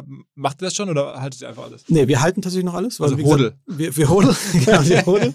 Teilweise, weil wir, wie gesagt, wir, wir natürlich und alle frühen Investoren dann ähm, in, üblicherweise sich eben auch äh, äh, Lockups unterziehen müssen. Teilweise aber auch, weil wir einfach glauben, äh, wie bei Flow, ähm, dass das noch lange nicht der Anf das Ende ist, sondern ähm, wir, wie gesagt, in, in unserem Fonds, wir, wir sind auf acht bis zehn Jahre strukturiert. Das heißt, wir haben durchaus den Atem nach hinten raus auch ähm, mindestens noch einen weiteren Zyklus eben mitzunehmen. Und, ähm, und da sind wir sehr, sehr bullisch, dass das noch lange nicht das Ende ist.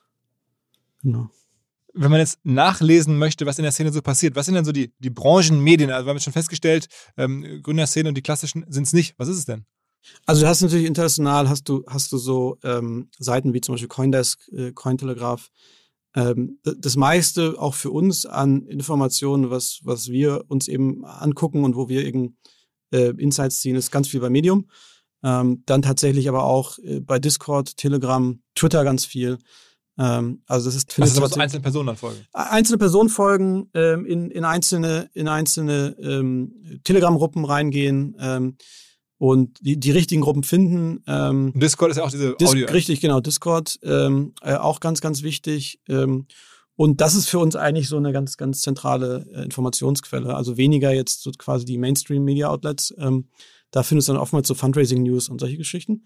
Ähm, aber das wirklich Inhaltliche sind, ähm, äh, sind, oder auch oftmals technische Dokumentationen von den Teams selber natürlich irgendwie ähm, weil auch da alles offen ist. Also es ist ein sehr offenes Ökosystem, sehr, sehr offenes. Was ja bei Mindset. dir auch besonders ist, wenn man dich sieht, dann siehst du auch, du könntest ja auch gerade irgendwie so ein Fashion-Startup gemacht haben. ähm, also sag ich dir immer, äh, so ein bisschen, wie weiß ich, das neue, äh, wie heißt das? Äh, äh, wie heißt denn diese, wie heißt denn, sag mal, irgendwie jetzt nicht Zalando oder About, sondern was gibt's denn noch so an, an diesen Upscale, so Farfetch oder sowas? Gut, ähm, aber, aber in Wahrheit bist du ja so ein ich, Typ, der dann auch irgendwelche Dokumentationen von, von solchen äh, neuen App Applikationen da liest. Okay. ich, ich selber habe ja keinen technischen Background, aber ich, ich, mir macht das irgendwie viel Spaß, auch ähm, einfach damit rumzuspielen und das möglichst früh. Also, ähm, auch wenn ich vielleicht nicht so aussehe. Crazy. Also, ähm, wir müssen das ein bisschen weiter verfolgen in den nächsten Monaten oder, oder auch Jahren. Äh, ich glaube, es war erstmal jetzt ein Einblick, ein Einstieg, auch, ist ja auch technisch, das ist ja auch selbst, also ich weiß ja selbst, aber ich bin wirklich kein Experte, ich versuche da so ein bisschen ja tagtäglich quer zu lesen, was so passiert.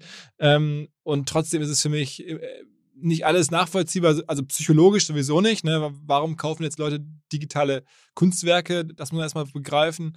Aber auch wie das, äh, wie die verschiedenen Logiken zusammenhängen. Also ne, die, die Währung, äh, diese Coins oder, oder, oder dann, dann, dann halt die, die Firmen selber, die klassisch ja, Gesellschaften sind.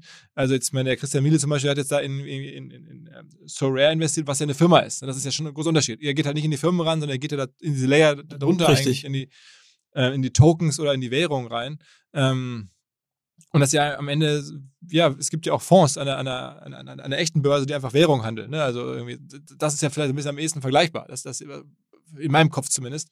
Ja, Nur, Währung oder Commodities, kannst du auch sagen. Oder? Commodities. Ja, ja, genau. Also, aber halt keine Aktien, und, sondern halt irgendwie im Zweifel Öl oder sowas.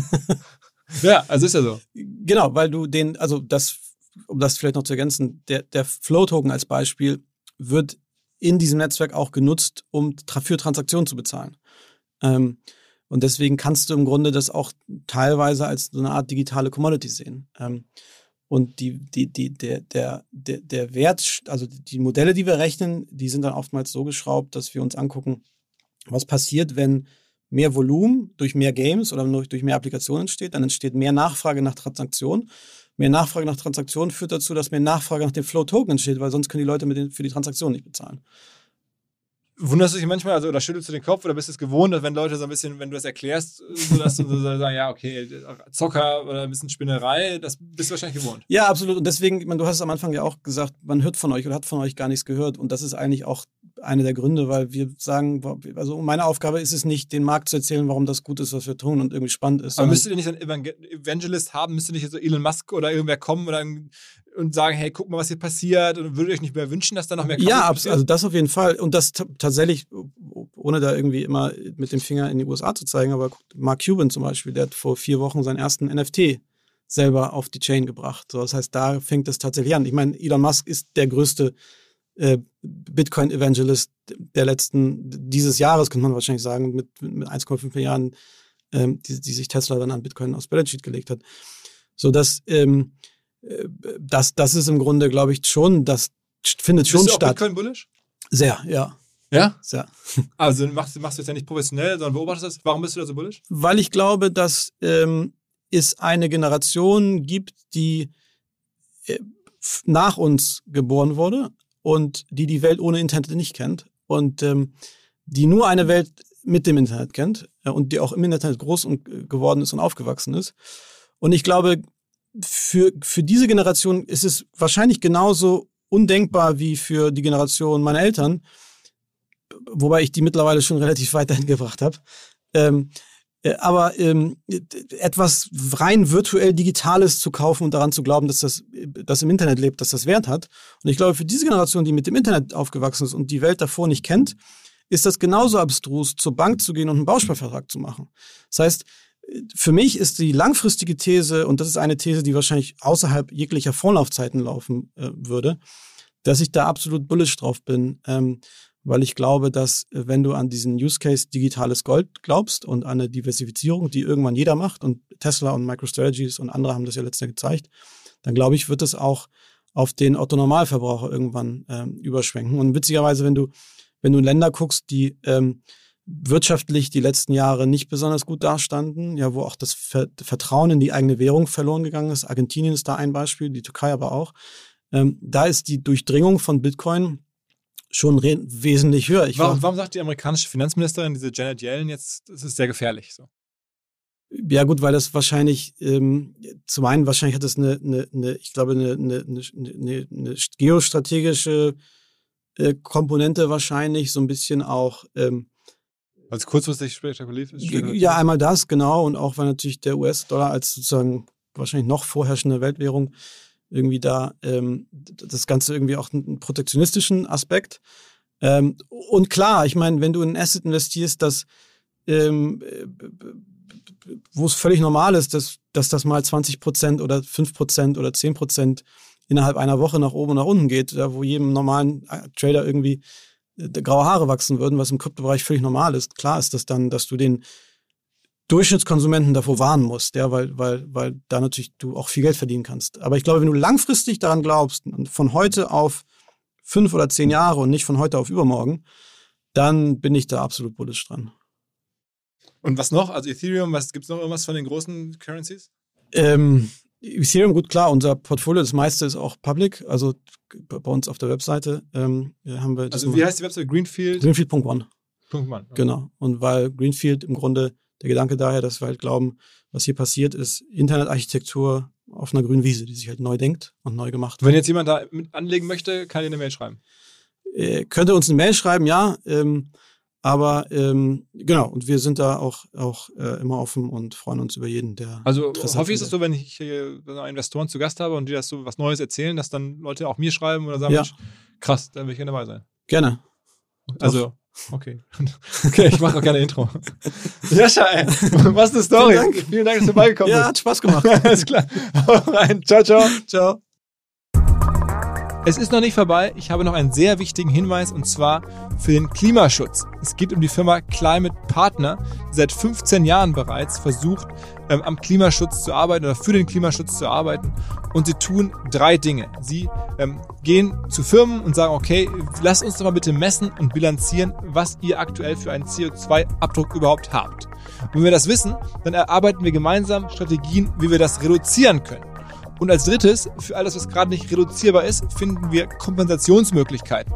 So. Und das machen sie aktuell für 3000 verschiedene Firmen aus den verschiedensten Bereichen. Digital hier von Tarek und About You sind auch dabei, aber auch Check24, ähm, Project A, T-Mobility, bis hin zu den klassischen Unternehmen wie Aldi, Edeka, Rossmann, sogar Nestlé.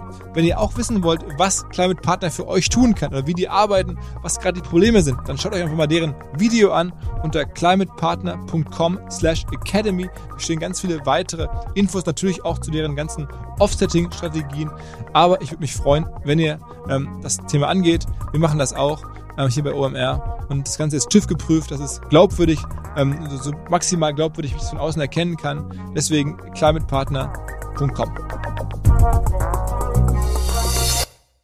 Dieser Podcast wird produziert von Podstars bei OMR.